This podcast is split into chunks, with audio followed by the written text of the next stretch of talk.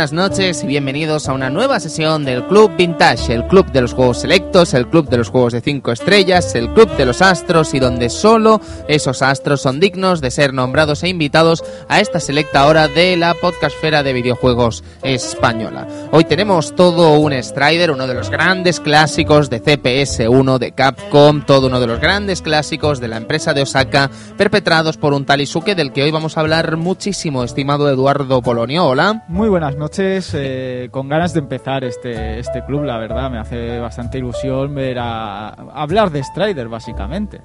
Porque es un juego, pues un personaje que le he tenido bastante cariño y me hace ilusión hablar de, de él. Fantástico. Y tenemos a Cristian Sevilla. ¿Cómo estás, Cristian? Muy bien, muy bien. Muy buenas noches a todos. Y lo mismo que el Edu, de este, este gran juego que formó parte de, de, mi infancia, como el que dice. De los pocos juegos que, que, en su momento los pude jugar y los pude disfrutar en un salón recreativo. Sí, sí, sí. Y servidor de ustedes, Tony Piedra Buena, que también tiene muchas ganas de hablar del que es probablemente uno de los grandes héroes que ha perpetrado Capcom a lo largo de su historia. A finales de los 80, en 1989, en un año del que pasaron muchas cosas, muchas cosas y del que vamos a hablar largo y tendido en la cita de hoy con ustedes, con el Club Vintage y con este Strider. Sin más, eh, no les calentamos más la cabeza y comenzamos ya esta sesión del club, así que pónganse cómodos que empezamos. Hasta ahora.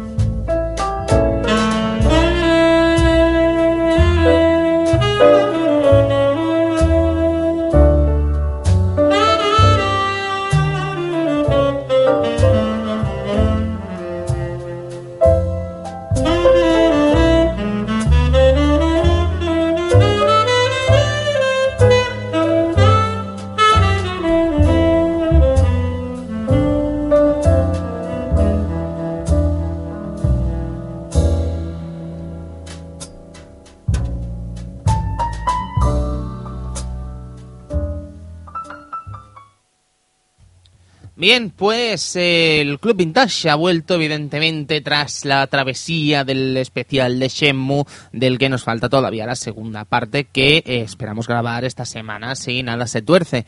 Y es que creo que ahí os debemos una explicación y es que claro, creo que es mejor, bueno, creemos todos que es mejor eh, recuperar a todo el equipo que estuvo en la primera parte y hacer ese esfuerzo y quizás esperar un poquito más porque estén todos con nosotros que hacer el programa sin ellos o con la ausencia de alguno de los invitados que tuvimos y que bueno, ya demostraron su, su super conocimiento, ¿no? Totalmente. Así que creo que valdrá la pena la espera, os pedimos disculpas y bueno, y hemos creído que lo mejor que podíamos hacer era volver al eh, ritmo normal del Club Vintage, en este caso con Strider y lo que vendrán las próximas semanas, que tenemos que anunciaros de hecho dos títulos que vendrán a lo largo de las próximas semanas, la, lo que vendría a ser eh, marzo supongo que serán estos programas, así que vamos a tener mucha chicha por contar durante estos días. También hay que hacer un anuncio y es que está más que confirmada nuestra presencia en el Retro Madrid que se celebra en marzo en la bella capital de España. Y estamos hablando del sábado 9 de marzo, confirmado que estaremos allí a las cuatro y media de la tarde en el Matadero, ¿vale? que es donde se hace este evento. Y haremos básicamente un programa en directo ¿vale? Estaremos allí haciendo el programa en directo, estarán Cristian, evidentemente, estará Edu y estará un servidor, y esperamos hacer un homenaje, no sé si podemos confirmarlo ya, porque los invitados no están confirmados, pero nuestra intención sería básicamente hacer un homenaje a cierta revista que nos cambió de alguna manera nuestra manera de ver los videojuegos, y quizás eso nos sirva para homenajearlos primero y después para hacer una mesa redonda con vosotros, amigos oyentes, que os acerquéis a Madrid, en la cual intentaremos hablar sobre eh, lo que vendría a ser comunicación sobre vídeo juegos, lo que vendría a ser el espectro del juego clásico y en el que hablaremos durante largo y tendido durante una hora y media. En todo caso, ya os digo, eh, estaremos en el Retro Madrid, eso ya está más que confirmado. Creo que eh, estaremos incluso en el stand de Sega Saturno echando una manita a nuestro amigo Alphonse. Mm. Por si os queréis pasar, estaremos por allí. No sé qué haremos exactamente, pero estaremos por allí. Jugar. Eh, sí, básicamente viciar como unos gorrinos. Y no se descarta que realicemos algún campeonatillo o algo para que podamos echar unos vicios buenos Unos cofetes, unos cofetes. Pues podría ser unos Ah, cofetes. ah, Sega Saturno, un torneo de Alfa 2. ¿no? O Alfa 3. O Alfa 3. O yo que sé, o si los amigos de Drinkas.es, que son buenos amigos de Sega Saturno y que serán buenos amigos nuestros durante el Retro Madrid seguro, porque somos gente musala y ellos también lo son, pues oye, pues, pues, un, Capcom 2. un Capcom 2. Un yoyos. Un yoyos. Madre mía, no sé. Bueno, Uh, bueno, muchas cosas. Podemos muchas hacer muchas cosas, ya pensaremos, pero la intención sería esa, ¿no? Eh, invitaros a echar unas partiditas con nosotros y os adelanto desde ya que si queréis traernos algún regalo o queréis traernos cualquier cosa, lo suyo es una lata de Mau fresquita. ¿Vale? Solo eso, solo eso, no pedimos nada más. no, es broma, evidentemente. Pero si traéis algo, que sepáis que eso es lo suyo. Bueno, no, en fin, que vamos a empezar, si os parece bien, con este estupendo programa, o este estupendo juego, mejor dicho, que es Strider. Pero antes vamos a hablar del año 1989, vamos a hablar de lo que vendría a ser un año que desgraciadamente falleció uno de los eh, artistas más internacionales que hemos tenido en la historia de nuestro país. Estamos hablando del pintor Salvador Dalí, que nos dejó el 23 de enero del año 1989. Si tenemos que hablar de cine, tenemos que hablar sin lugar a dudas de Batman, amigo Cristian, una Batman. película dirigida por Tim Burton con grandísimos artistas que colaboraron en esta en este gran film, ¿no? Para mí una de las grandes películas de, de cuando era un nene. Pues sí, la verdad es que sí. ¿Quién, quién teníamos aquí? En el- teníamos al, Am- a Michael Keaton haciendo sí, de Batman. tenemos al gran Keaton, mar- evidentemente. Maravillosa barbilla. Sí, sí, sí. Yo creo que la mejor barbilla que ha habido nunca en un Batman. Bueno, es una manera de ver las cosas, desde Sí. luego. No era un Bruce Kane. Ay, no, un Bruce Kane. Un Eh, Bruce Wayne. un Bruce Wayne, perdona. no era un Bruce Wayne muy, muy fuertecito ni muy especial, pero el chaval. Pero bueno, yo creo que también es interesante el, el propio, la propia, ¿cómo te diría? La propia apariencia de este Bruce Wayne, ¿no? Que Sí. jamás dirías que es Batman, ¿no? Y eso también mola. Eso está muy ¿Sabes? guapo. Eso mola. sí, sí. ¿Sabes? No sé con quién hablé esto. Bueno, esto es una cosa que yo he copiado, sé que la he copiado, no sé si fue a nuestro amigo David de Madrid, pero bueno, alguien se lo ha copiado esto y tenía razón y, y me lo he copiado, así que perdona a quien se lo haya copiado. Y luego tenemos también a Jack Nicholson haciendo de Joker. Yo creo que es el papel, ¿no? De esta gran peli. Sí, es para el mí, mejor papel. sí. Y bueno, esto ya cada uno aquí dirá lo que sea, ¿no? Pero para mí es el gran Joker, ¿eh? Sí. Para mí es que es maravilloso este Joker. No sé, yo creo que es el más guay. Es el Joker. Joker. Para mí sí, para mí sí, pero bueno, estos son como las opiniones de cada uno, ¿no? Y ya te digo, para mí sí lo es. ¿Y la fémina en peligro? Eh, en este caso, si no me equivoco, era Michelle Pfeiffer, ¿no? No, Michelle Pfeiffer es, es Gatúbela. Ah, claro, Gatubela. Gatúbela. Catwoman. Me parece que era Kim Basinger. Kim Basinger, puede Kim ser. Basinger. Sí, pero bueno, lo miramos en un golpe random. Pero sí, Sí. me parece a mí. Eh, perdón, ¿eh? Ha sido un gran lapsus. Ah, ha sido una- gordo. ha sido una patata. Una patata. No, en realidad no. Lo que pasa es que soy un auténtico ignorante y ya está. Y no pasa nada. no pido disculpas. Y siempre nos acordaremos de aquella escena en el museo cuando lanzaba Prash, el, el gato, el, el vato gancho. El batugancho. el vato gancho y salía volando. No, no, y bueno, y yo creo que también molaba muchas cosas de esta peli. El, Batmóvil, evidentemente, que era un espectáculo. Sí, bueno, era- la peli era- sí. era Kim Basinger, ¿eh? Es una, vale, perdón. Eh, es una de las grandes, eh, quiero decir, es una de las grandes eh, películas que se hicieron de superhéroes, ¿no? Eh, durante los 80 y realmente vemos un Batman que es un Batman, ¿no? Y vemos una eh, Gotham City que realmente es Gotham City. No era fácil de hacer y creo que se hizo un grandísimo trabajo con este juego. Pero bueno, ya, ya tendremos tiempo de hablar de Batman, que me parece a mí que va a venir pronto aquí al Club Vintage. Así que, mm, si os parece bien, podemos hablar de música. Y es que Madonna ese año sacaba Like a Prayer una, uno de los grandes eh, discos de una de las grandes divas del pop y bueno, eh, realmente para mí es una de las canciones que más me gustan, ¿no? Este Like a Prayer. La que Prayer es muy bonita, muy Sí, bonita sí. con el gospel al final cantando. Por supuesto. ¿Eso no es Like a Virgin? No, Like a Virgin, no, Like a Virgin es anterior. Madre mía. Prayer es la del gospel. Eh, pues total que nos toca hablar, ahora sí, vamos a hablar de lo que nos gusta, de lo que realmente sabemos antes de los videojuegos, que es el deporte. Lo sé, ya sé que estoy hoy que no veas. Campeonato del mundo de motociclismo del año 1989, 250 centímetros cúbicos. A los eh, más jóvenes, como aquí unos servidores, quizás os nueve sone, el nombre de Sito Pons, eh, no ligado quizás al motociclismo, sino más ligado al mundo del manager, al mundo de eh, las relaciones dentro de los motos ahora Sí, mismo, ahora pero no, mismo. Sito, Sito Pons fue un grandísimo campeón eh, de nuestro país y en este caso pues ganó el campeón de ci- 250 centímetros cúbicos eh, del mundo. Así que Sito Pons es una de las grandes leyendas del motociclismo español. Ahora nos toca hablar de juegos. Vamos a hablar, por ejemplo, de dos juegos de Konami estupendos. Empezamos con Castlevania 3, Edu. ¿Qué decir, no? El, basi- el, el- el mejor de la saga en NES. Sí, eh, probablemente. decirlo. Eh, la verdad es que es un juegazo con, con esa posibilidad de tener varios personajes y, y el hecho ya solo de ver a Trevor Eh, ya es un, es un grande de la, de la, de la saga. Ra- Castlevania. Ralph, ¿quieres decir? Ralph, Ralph para Japón, Trevor para aquí. Y además era uno de los primeros, ¿no? En tener las familias estas... Digo yo, aquí estoy tirándote la patata, pero como tú eres el pro... El, el Alucard, eh, Y- y la- y la eh, familia Bernardes, la- eso. Los, los ladrón, el ladrón. Sí, sí, la sí. verdad es que tenía muchas cosas, la banda sonora muy buena. Hemos nombrado a Lucas, supongo, ¿no? A Alucard. Sí, Lucas. claro. Eh, iba muy mal, ¿eh?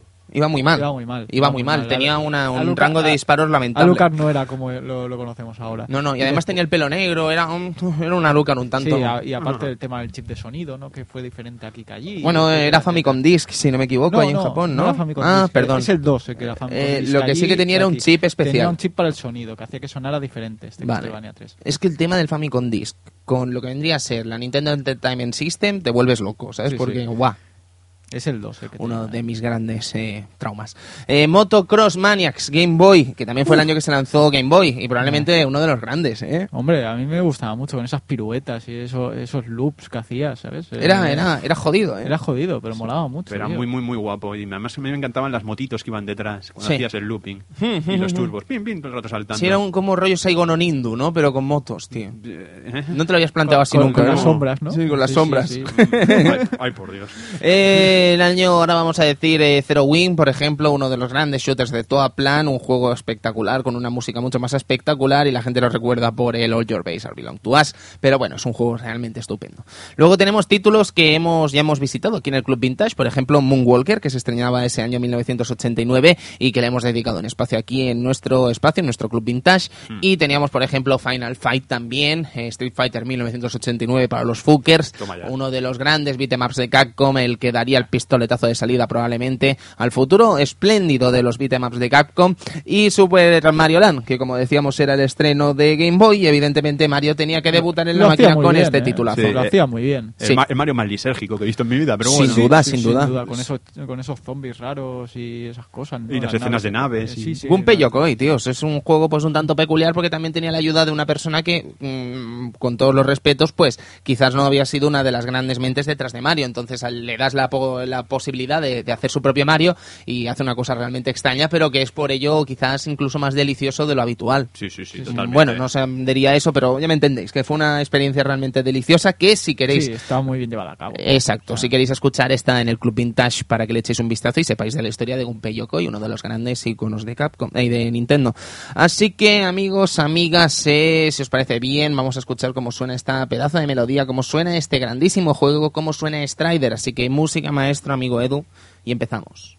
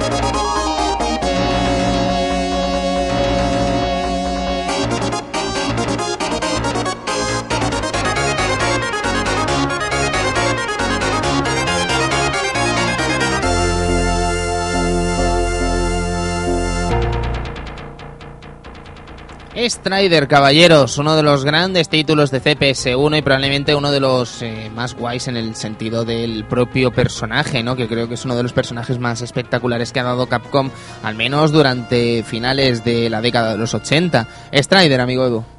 Pues la verdad es que Strider no, no lo tuve la oportunidad de jugar en su tiempo. eh, la verdad es que tampoco oí hablar mucho de él, sobre todo a mi hermano, que le, que le gustaba mucho el, el Strider, pero yo no, no pude llegar a jugar. Y la verdad es que hasta el volver a verlo otra vez, que fue Marvel vs. Capcom 1, imagínate. Sí, sí. Vale, bueno, yo es la misma historia que yo. Pa- pasaron muchos años y ver el, el diseño de Strider de decir, hostia, cómo mola este personaje, ¿no? De dónde es, de, de- de dónde ha salido, ¿no? Porque tampoco no sé de qué juego de Capcom podría podría salir, ¿no? eh, y investigar un poco y encontrarte con, Stride, con, el, con el primer Strider, ¿no? Y ver que todas las posibilidades que tenía el título también en la época, ¿no? Eh, pude jugar gracias a ese Strider 2 que con Strider 2 venía Strider 1 en PSX. Ah, sí, no, no sabía eso.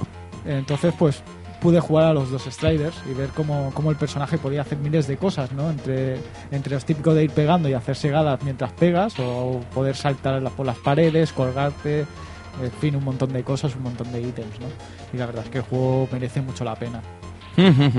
Cristian, eh, ¿tú cómo lo llevaste con Strider? Pues yo la verdad es que lo pude disfrutar, entre comillas, en su época, porque ya se sabe que estos juegos a veces venían un año, dos años, tres años más tarde, y la verdad es que lo pude jugar en recreativas, incluso me lo llegué a pasar, que en aquella época pasárselo significaba pasárselo sin continúes, era lo típico.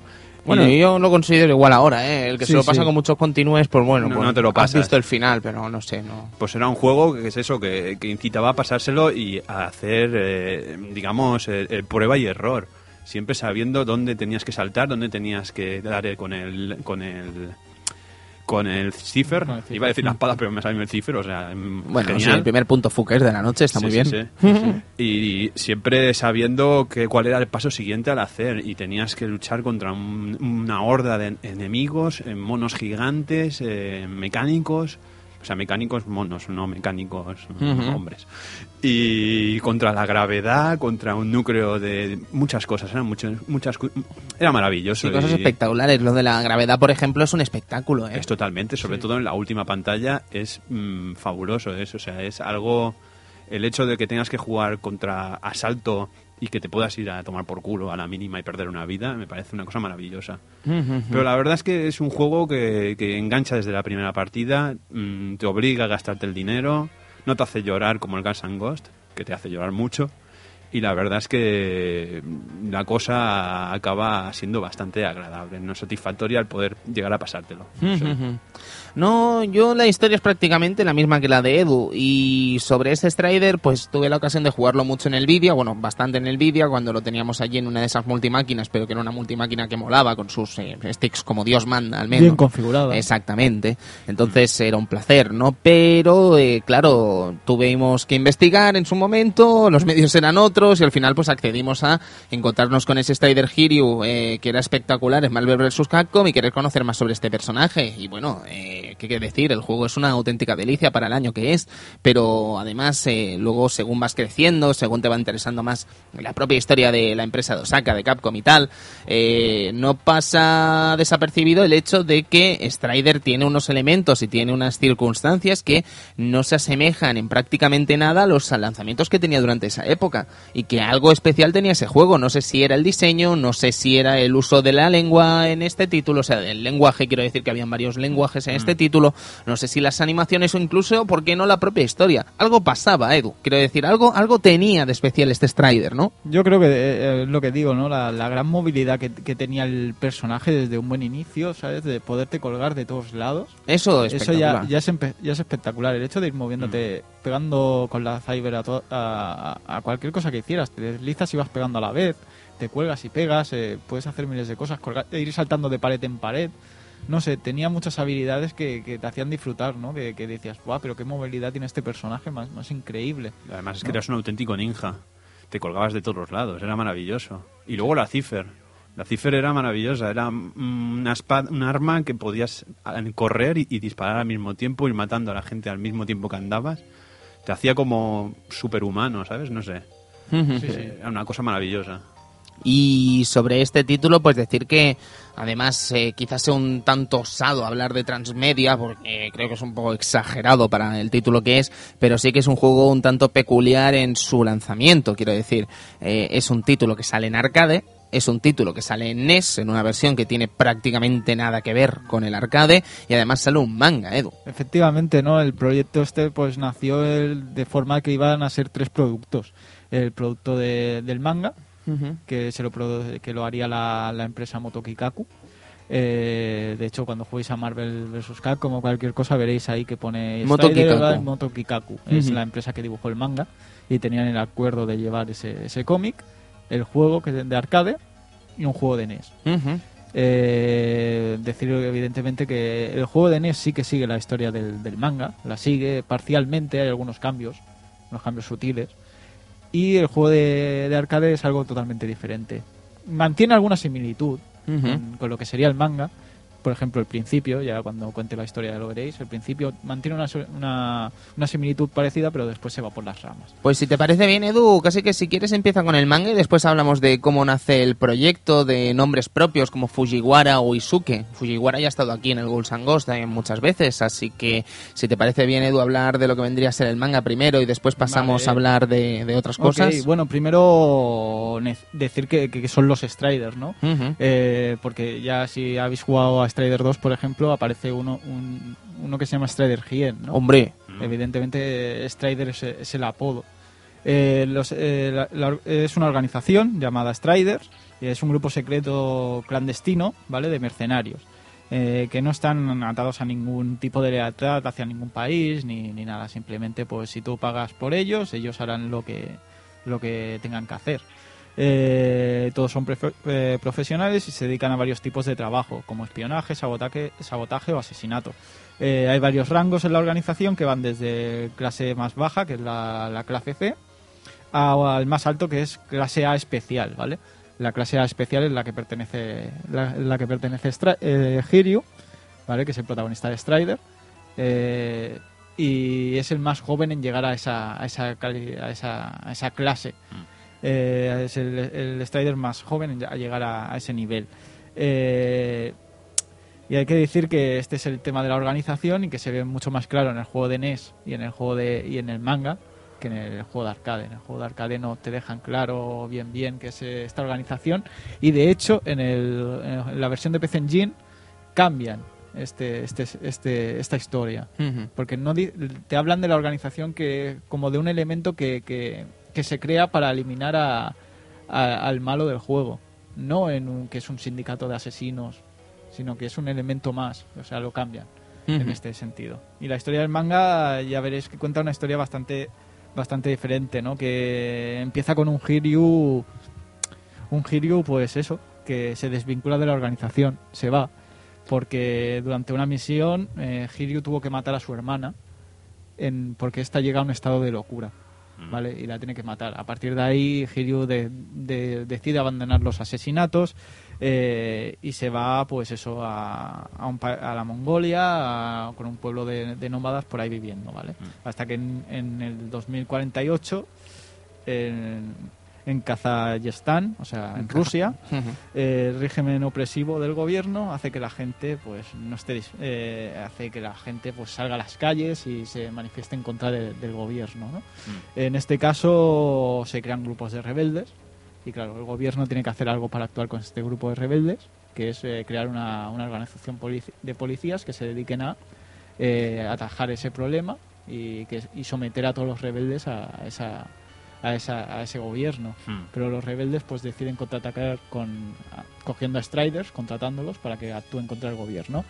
Eh, y a partir de aquí pues contratan a varios Striders, Hmm. eh, no, no solucionan nada, los- la mayoría o, o pierden la vida estos Striders o los secuestran. Y claro, al ver que va perdiendo Striders, el actual jefe del, del- de- del sindicato, pues decide ir a buscar a Hiryu y conseguir que vuelva otra vez al sindicato de asesinos, eh, al sindicato de Striders, para poder acabar con, con este régimen. Esa es la historia básica del manga. El, ju- el juego parte de algunas cosas igual. De hecho, parte de que empieza en el año 2048, empieza en Rusia también, eh, pero se diferencia en que Strider lo envían para, para acabar para acabar la misión y no son los malos. Eh, sinceramente, Strider era de sus primeras misiones, no estuviera retirado. O sea, aparte de algunas bases de este, de este, de este, de este manga, pero no, se le va por, lo, por otro por, otro, por otros senderos. Evidentemente, porque tiene que ser un videojuego diferente. pero es muy interesante ese proyecto, ¿no? Que se lanzase en tres sistemas distintos, ¿no? Y esta propia idea, pues evidentemente nace de Capcom y Capcom, que no es tonta, pues manda la, el control de este desarrollo a un tal Fujiwara, ¿vale? Que mm. evidentemente conoceréis como uno de los grandes eh, representantes de la Capcom más temprana. Quiero decir, estamos hablando del tipo que hizo, por ejemplo, los Ghosts and Ghost, con lo cual estamos hablando de un tipo muy importante dentro de Capcom y junto a Okamoto probablemente las dos grandes mentalidades, las, las dos grandes mentes de la empresa de Osaka durante sus primeros años, durante al menos sus cinco o seis primeros años. Entonces, eh, Fujiwara parece ser que cuenta con muchísima gente para el desarrollo de este título y ya desde el principio quiere una especie de, juego un tanto peculiar, un, tanto eh, fuera de lo común dentro de lo que vendría a ser el propio videojuego durante esa época.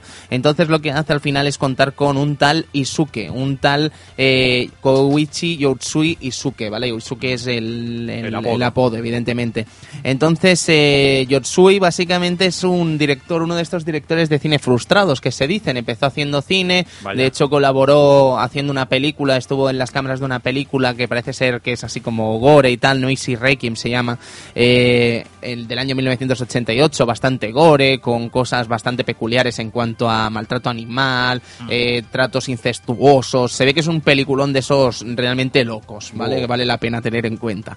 Pero eh, en 1986, eh, antes de esta película, digamos que tuvo el honor de trabajar, empezar a trabajar en Capcom, donde comenzaría a hacer distintos juegos. El primero de ellos, evidentemente, es The Speed Rambler, el Russian Crash en Japón. ¿Vale? Este título eh, seguro que lo recordaréis por ser uno de los primeros juegos en los que podíamos ver desde una vista aérea al coche, a un coche mm. disparando, es una especie de, de, speed and run, eh, eh, shoot, and, run, shoot and run, perdón, donde vemos al coche de una vista aérea y podíamos tener la posibilidad de abandonar el coche y disparar con nuestro, con el piloto, ¿vale? Entonces era interesante este título, ¿por qué? Básicamente por ese control del coche tan peculiar, ¿no? Mm. Si explotaba el coche evidentemente moríamos y si disparaban al protagonista, pues también morían. Eh, tengo una fuente, sí, perdona, Cristian. Ah, no, no, solo aclarar que el juego, que eh, la gente también se haga la idea que no es un spy, no es como el juego aquel de, coches que iba disparando, no. Sí, el Spy Hunter. no, no, no tienes un control que recuerda mucho al de otra franquicia, ¿no? ¿A cuál te recuerda a ti? Al, de GTA. Sí, puede ser. De hecho, es inevitable pensar en GTA, ¿vale? Lo que pasa es que evidentemente pensad en algo como más arcade, ¿no? Y más de, evidentemente, de los años 80, pero sí es cierto que es inevitable pensar en GTA. Entonces, sobre este Speed Rambler, decir que no sería, eh, no sería ni mucho menos el último juego que haría eh, el señor Isuke en Capcom, sino que también estuvo metido en lo que vendría a ser el desarrollo de Comando y de Bionic Commando. Estamos hablando de Bionic Commando que se ha hecho evidentemente más eh, popular en los últimos años con el juego, el fracaso, vamos a decirle, del juego de Green que salió en PlayStation 3 y Xbox 360, pero este este título pues gozó de bastante popularidad durante los años 80 con una versión arcade y una versión en NES realmente estupenda en la que luchábamos contra Hitler, ¿vale? eso, también hay que tenerlo eso, en cuenta. en la de NES, ¿eh? En la de NES. En la, otra no. ¿No era la otra también, tío? No, en la otra luchas contra un tío que va andando todo el rato ah. y no hace nada. Vale. Eh, sabía que, desde luego que es espectacular lo de Hitler y en el Bionic Commando Rearmed, que era la versión esta que sacaron, que tuvo más éxito, de hecho, casi que la versión de consolas grandes. Más que nada porque es maravillosa es la, es brutal. Eh, nunca le llaman Hitler, ¿vale? Siempre le llaman él. ¿Sabes? Tendrás que luchar contra él. ¿Él sigue vivo? ¿Sabes? Y, sabes perfectamente que es Hitler, pero jamás te lo nombran, ¿sabes? Es muy, muy peculiar. Sí, sí, sí, sí, es muy peculiar ese uso. Eh, ese, ese, es lo sutil que fue Green en ese momento, ¿no? Pero desgraciadamente Green desapareció y ahora mismo pues no queda prácticamente nada de la empresa de Bionic Commando Wanted o Terminator Salvation. Pues bien, eh, Isuke, pues al colaborar con estos títulos, al final tuvo que conocer a Fujiwara, evidentemente, y es probable que del trabajo que se hizo en estos títulos, de la colaboración y del desarrollo que se hizo en estos títulos, fuesen definitivas para que Fujiwara contase con él para un proyecto tan importante, más que nada por ya no solo ser un hecho de un juego en arcade, sino que es un proyecto como que sale en varias plataformas y que además tiene un manga que además será algo que es eh, prácticamente muy interesante por lo original que es en su momento, cuenta con él para desarrollar este título, para desarrollar este Strider. Y evidentemente le da un sello realmente espectacular. De hecho, muchas de las cosas de, del juego, muchas de las cosas que comentábamos tan peculiares de este título, como que estábamos comentando el hecho de los idiomas o el hecho del propio diseño, el hecho de algunos enemigos un tanto bizarros y tal, responden sin lugar a dudas al deseo del propio Isuke de llevar este juego a esos senderos y de dar al jugador una jugabilidad que quizás, eh, ya no una jugabilidad, sino una apariencia que quizás no estaban acostumbradas para esos principios de esos finales de la década de los 80. Y Strider, pues evidentemente logró hacerse un hueco en el mercado y convertirse en uno de los referentes probablemente del arcade durante ese año y recibir muchísimas eh, muchísimos ports con mayor o menor desgracia en distintos ordenadores consolas del momento. Sobre Strider creo Edu que podríamos empezar si te parece bien con la versión arcade ¿vale? Y podríamos ir avanzando después Sí. con las versiones, con los ports y tal, eh, haciendo hincapié en la de NES, ¿no? Y luego ya hablaremos de otras cosas de Isuke, como pueden ser eh, su trato con Mitchell, eh, su secuela con Strider, y bueno, tendremos tiempo de hablar. Tendremos tiempo. Eh, bueno, pues eh, resumo la, la historia del juego básicamente, pues como he dicho antes, 2048, eh, Rusia, eh, control militar, eh, etcétera, revueltas y tal. Pero aquí te me- ya en- entramos que nos enseñan la, la muestra de alguien que parece controlar todo eso, ¿no? Que es el Gran Master Meio, ¿no? que es el que desde, desde el espacio eh, controla la fuerza militar y informática del planeta, toda todo pasa por él. Y bueno, pues eh, mientras pasan las revueltas en Rusia y Strider va, va hacia allí, pues se va enterando de todo, ¿no? Que en realidad es el gran Master Medio que está, que está controlando todo, todo lo que pasa en la Tierra desde, desde lo que se llama la tercera muna, la tercera luna. Eh, y tiene que eh, nuestro destino final es ir allí a, a enfrentarnos contra, contra él. Como ya he dicho antes, Strider es, eh, es el, el ma- el más joven en llegar a la clase A especial, o sea que en teoría llevamos un, un monstruo sobrehumano, como has dicho tú, ¿no? que te hacía, parecía que tenían la, la capacidad de, de un superhombre, ¿no? Sí, sí, Pues, tenía, eh, tenía esa capacidad de cortar todo lo que pillaba. pues en este caso Strider es, es, eh, es un gran asesino. Mm. Y el juego, pues bueno, está separado por cinco, cinco fases. Eh, estas fases eh, yo creo que se estructuran en varios actos Ujú. y eso se puede ver claramente en la música, ¿no? Eh, nos encontramos a un boss, no- no- lo eliminamos, te vas a otro lado y cambia la canción. Sí. Por lo tanto, yo creo que está separado en tres, en tres varios actos. varios actos, más o menos según vayamos Diferenciados acabando entre sí, ellos.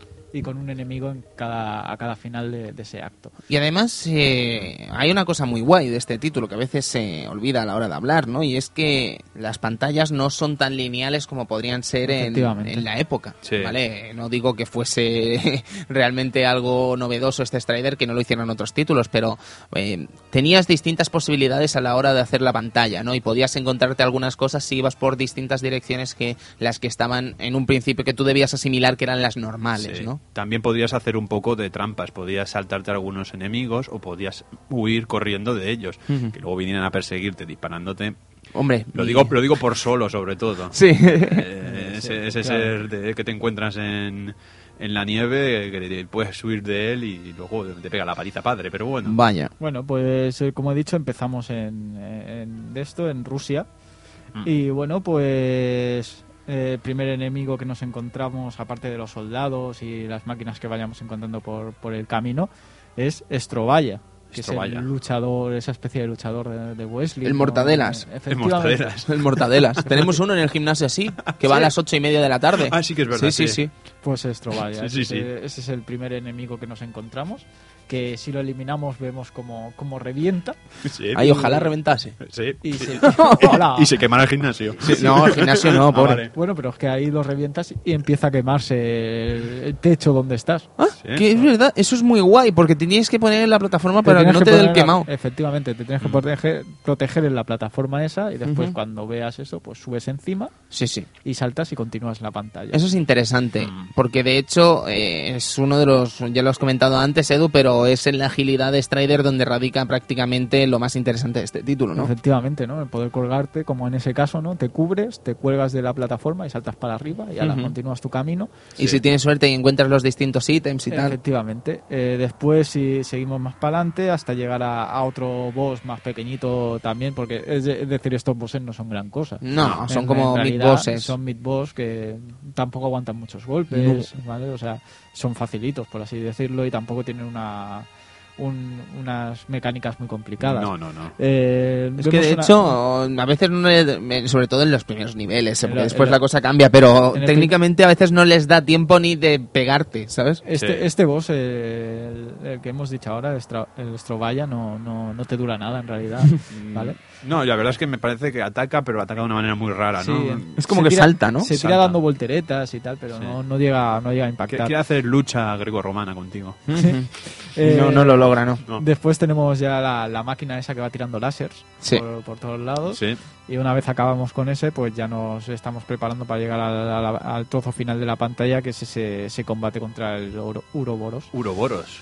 ¿Vale? Que Eso es mitología. Eh, sí, eh, es la, la serpiente que se muerde la cola, ¿no? Ahí está. eh, Que en este caso es el general Qué fucker. que es el general Mikiel, ¿vale? Que es el que está gobernando ahora mismo Rusia, con gran parecido al, Al Gorbachev. No sé si lo hicieron aposta, yo creo que sí. Hombre, por supuesto. Eh, bueno, se fusiona con todos los, los miembros del consejo en ese momento y forma ese- eso que el Uroboros. ¿no? Eh, con una Está muy gran- bien eso. Con ¿Tú una, te, con tú te una- imaginas aquí en España? Sí, todos los diputados Todos los diputados del PP fusionándose en una serpiente gigante, O, ¿sabes? o una, vi- una gaviota. ¿no? una, ¡Oh, una gaviota! ¡Qué Oh, grande! Pero claro, el problema es que saca de arma, porque aquí lo tienen muy claro, ¿eh? Sí, sí, sí. la sí. hacha y la hoz de la bandera soviética. Sí, sí, sí, sí. Ay, sí. la bandera no, la, la, la martillo Ah, y la martillo la hoz. La- hacha. tu bandera soviética es un tanto heavy. Eh, sí, sí. Pues eso, eh, eso, el martillo y la hoz. Eh, no sé, mm, está claro, ¿no? Sí, sí, Eh, sí. ¿A dónde van los tiros? Aquí todos son comunistas. Sí, sí. Efectivamente. Bueno, es guay. Esa es la primera pantalla. No- La verdad es que no tiene mucha complicación eh, Ujú. al principio la, la pantalla, pero bueno, ya esto se va, se va aumentando. Mira qué pasa. La segunda pantalla ya nos vamos a, Siberia, eh, las nieves. eh, Ay, la música mola un montón cuando sí, empieza. Tin, sí. tirin, tirin, tin, tirin. Es La genial. verdad es que la música está muy bien. Y bueno, el primer enemigo así, pues el gorila gigante. El mecánico, gorila. Que Sí. simplemente tenemos que ir pegándole hasta que se estampe contra la pared y reviente. Mola mucho la animación del gorila, ¿eh? Sí, está muy Eh, lograda. Quiero decir, es un. Para empezar, lo grande que es el gorila, eso para empezar, y para seguir el, el hecho del movimiento de los. de los. de los. De los puños, Sí, de exacto. las manos. Sí, sí, sí, sí. Y si le vas atacando va yendo para atrás. No sé, es una cosa, sí, sí, tal y como dices, es una cosa maravillosa. Sí, no, no, está muy bien hecho, es un espectáculo. Y también Eh, decir que si te quedas ahí te puedes quemar, porque cuando explota un Sí, robot... también. Ya sabes lo que pasa. todo, todo el escenario tienes que correr rápidamente. Mm. También muy, aquí también te dejan un- una cosa que es muy guay, que es el hecho de que tienes que ir pasando de pared en pared, Ujú. Mm, porque si no van cayendo esas sierras que te pueden cortar y tienes que ir mezclando, ir de pared a pared saltando, saltando y colgándote. Sí, la verdad sí. es que es muy espectacular esa parte. Sí, la verdad es que sí. Y además juega un poco con el hecho de, de- de- de tu habilidad a la hora de... Uy, que viene la sierra, que no viene, que viene, no viene. Y tienes que ir saltando y disparando a la vez. Aparte que a partir de ahí ya llegas a un sitio que está todo robotizado y empiezan a salir eh, rayos por todos lados y tienes que esquivar y, y el efecto de las luces está muy logrado también ahí. Sí, sí. Bueno, no- nos hemos, nos hemos saltado un poco, aparte del combate contra Solo, que eh, puede ser espectacular o no. Es, Bueno, depende cómo lo hagas. Depende Pero cómo lo hagas. bueno, lo- lo- la grandeza del combate de Zoro es eso, ¿no? Que si te escapas, pues te persigue. Sí. Y está ese momento de las minas, en la ladera. ¿Vale? Que tú vas corriendo, corriendo, Uh, corriendo, oh, oh, oh. corriendo y van explotando minas a tu alrededor y al final pues hay un barranco y tienes que saltarlo.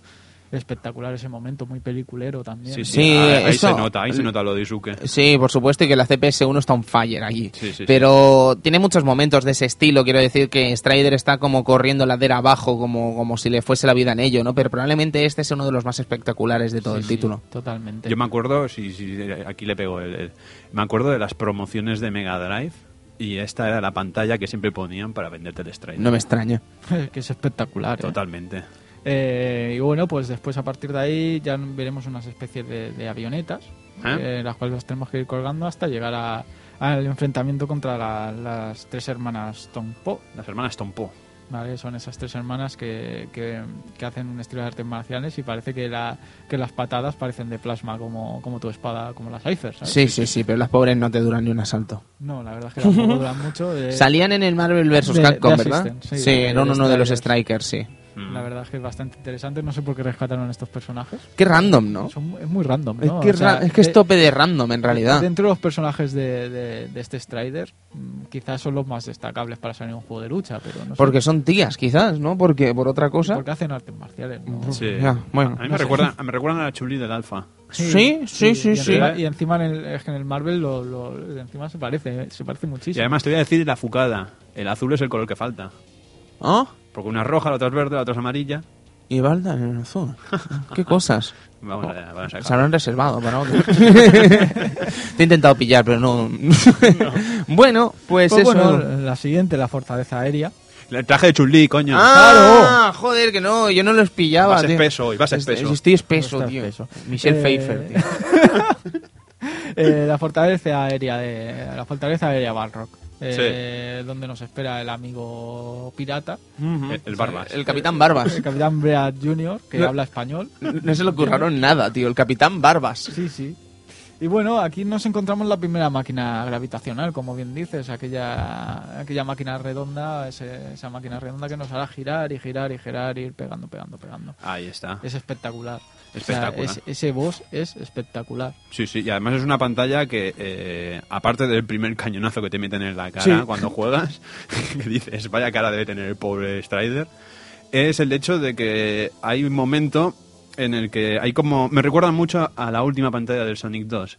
Ese momento en el que es una nave, pisas unos patines que hay en el suelo y sales volando fuera de la estratosfera. Sí, tienes que ir vigilado, porque como te salgas mucho del camino, del camino te, te vas por ahí volando. Te vas verdad. por ahí volando y, ¡buah! y lo pasas fatal. Efectivamente, pues esta pantalla yo creo que mm, para mí no es tan gran como, como las otras anteriores.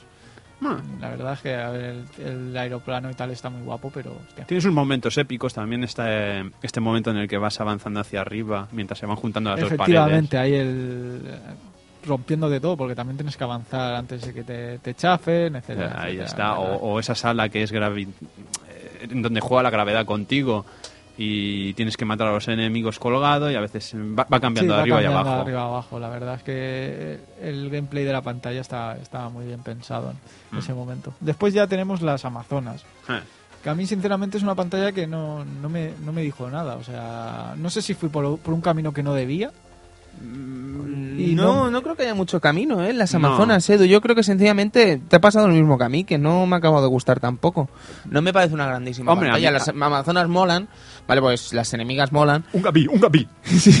Pero, no sé, mm, tengo un poco la misma sensación que tú, que quizás no... Ay. Quizás le, le falló algo ¿Qué, ahí. qué tiene? A ti Yo te estoy- gusta, yo estoy ¿verdad? Es tu enamorado de favorita, esta ¿verdad? pantalla. Yo estoy toda la cara. enamorado. Tenía toda la cara, amigos oyentes. Yo- Tenía toda la cara. Yo solo compré ese carrusel de dinosaurios, me parece maravillosa. Bueno, la verdad es que los dinosaurios Sí, están bastante eh, retardes. Eso ¿eh? estuvo muy bien, pero no sé, no la encontré algo rara en comparación a las anteriores. No sé si le vi la que, que le faltaban bosses o que Mm. le faltaban. Posiblemente es eso, solo hay Sí. un boss al final. Solo hay un boss boss, el dinosaurio mecánico. un, poqui- un poquito llamarlo. fácil. ¿Cómo molan los dinosaurios mecánicos? ¿Cómo molan, tío? Sí, sí, totalmente. es una, Sí, sí, yo, sí, si, sí. si tuviese una empresa de videojuegos, mm, sería obligatorio, tío. Enemigos Boss, con. di- eh, sí, sí, dinosaurio dinosaurios metálicos, tío. Sí, sí, dinosaurios y ponis. Sí, y ponis metálicos también, ¿sabes?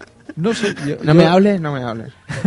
Yo la, la verdad es que encontré eso. No sé si es que, la- el- que le faltaban boss y entonces Mm. no lo encontraba eh, el momento de, de esa pantalla. ¿no? En las otras más o menos, ¿sabes? Dices, pues ahora voy pues contra el campo gravitacional o contra o contra solo o contra cualquiera y aquí pues te encuentras ese malo al final que tampoco es la gran cosa. A No. pesar de que mola mucho el aspecto, pero... Y tiene un truco bastante sencillote, que es el de colgarte de la liana. Te colgas de la liana y le das en la cabeza todo el rato. Y no te quita ni vida ni te quita nada el pobre. Pero la verdad es que el hecho de, por ejemplo, el- el- el- yo lo digo desde mi parte que me gusta mucho la pantalla, pero el carrusel mm, festivo de dinosaurios, con un montón de pelolátidos dando vueltas. El hecho de que si te caes te saltan las pirañas así por la nada. O sea, no tienes bastante con caerte en el puto pozo, que encima tienen que venir todas, la- todas las, las pirañas, pirañas a morderte. a morderte, a matar. mala leche. El hecho de ver a las amazonas chillando y saltando y latándote hacha, que por cierto le falta una teta porque son amazonas. Eh, Bueno, vale. es lo que tienen las amazonas. Eh, ya te explicaré. Vale, vale. Sí, sí, sí, sí, sí. Estoy loco porque me lo expliques. Vale. Y todo el hecho de las, de las setitas con sus esporas que te revientan en la cara y te quitan una barra y encima salen volando hacia atrás. No sé, es maravillosa. Eh, y después ya pues la última pantalla, ¿no? La tercera, mu- la tercera luna, eh, con su juego gravitacional también, porque también influye bastante. Y aparte con los bosses, porque aquí te salen, la, la gran mayoría de bosses te salen. Sí, sí, sí. Si no es la, si no es el gorila gigante repetido por dos, Mm. son los dinosaurios. Si no son los dinosaurios es solo. Solo de nuevo. eh, si no es el, el campo gravitacional de antes. Eh, una pantalla difícil. Destacaría también el hecho de que es un boss secreto, porque es un, bueno, secreto, secreto como lo puede ver, porque cuando lo encuentra ya no es secreto, ¿no? Pero es gilipollas he dicho. Pero están las, las hermanas Tompo en Sí, negro. Sí. En, una estación, en un, hay momento en no el lo que sé. Yo no lo sé, yo no he podido... Es ese momento en el que te puedes salir volando por la gravedad, es una pantalla llena de pinchos, y saltas y tienes que saltar a, a lo loco, al vacío. Y hay un agujerito donde te metes y te aparecen las tres hermanas Tompo. Vaya, vaya. O sea, es un boss secreto. Es un boss secreto, sí, sí.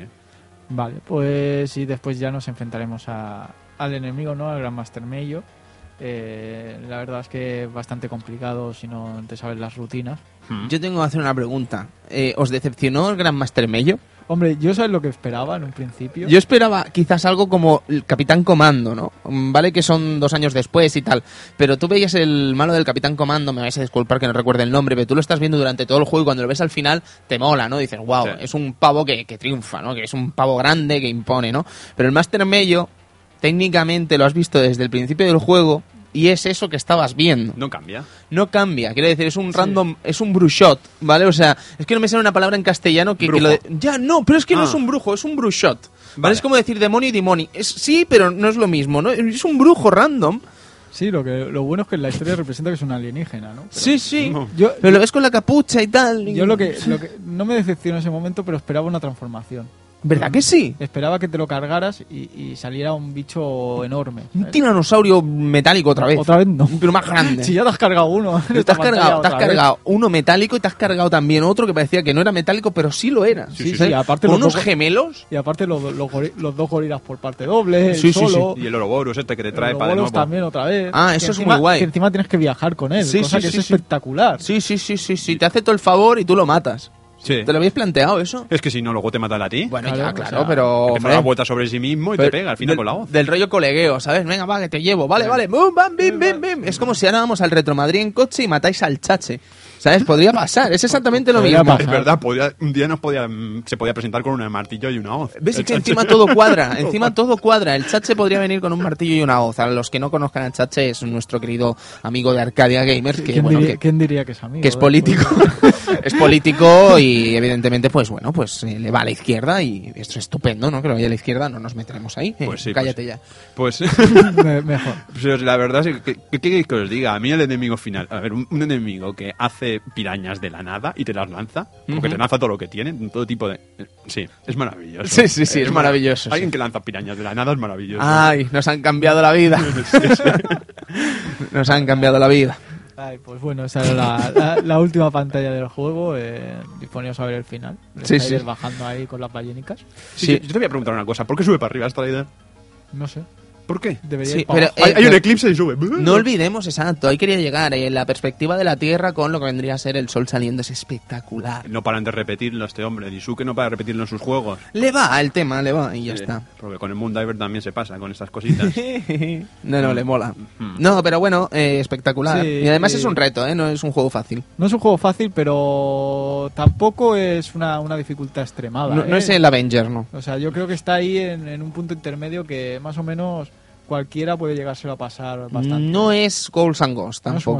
Es, No, mucho más es muy accesible. accesible. Sí, sí. Y además es incluso bastante más corto. Sí. Yo creo que es el ratio, ¿eh? También, a lo mejor, que Ghouls and Ghosts, si lo llegas a maestrar, es a maestrar, es una cosa larguísima, pero claro, te has gastado un dineral, si eres un Saigo te has gastado un dineral, nuestro querido amigo Saigo Nonindo, eh, y Strider eh, lo puedes llegar a maestrar muchísimo más fácil, pero también es un juego mucho más corto, Hmm. pero mucho, mucho más, porque a lo mejor una partida entera de, Ghouls- de, de- de- de Strider Strider. te puede durar un 20 minutos, 20 a lo minutos, mejor. No tarda más. No, un no, ¿verdad? de hora, 20 minutos. Sí, sí, sí. Y bueno, te lo has pasado y eres el dios, pero dura muchísimo menos. Efectivamente.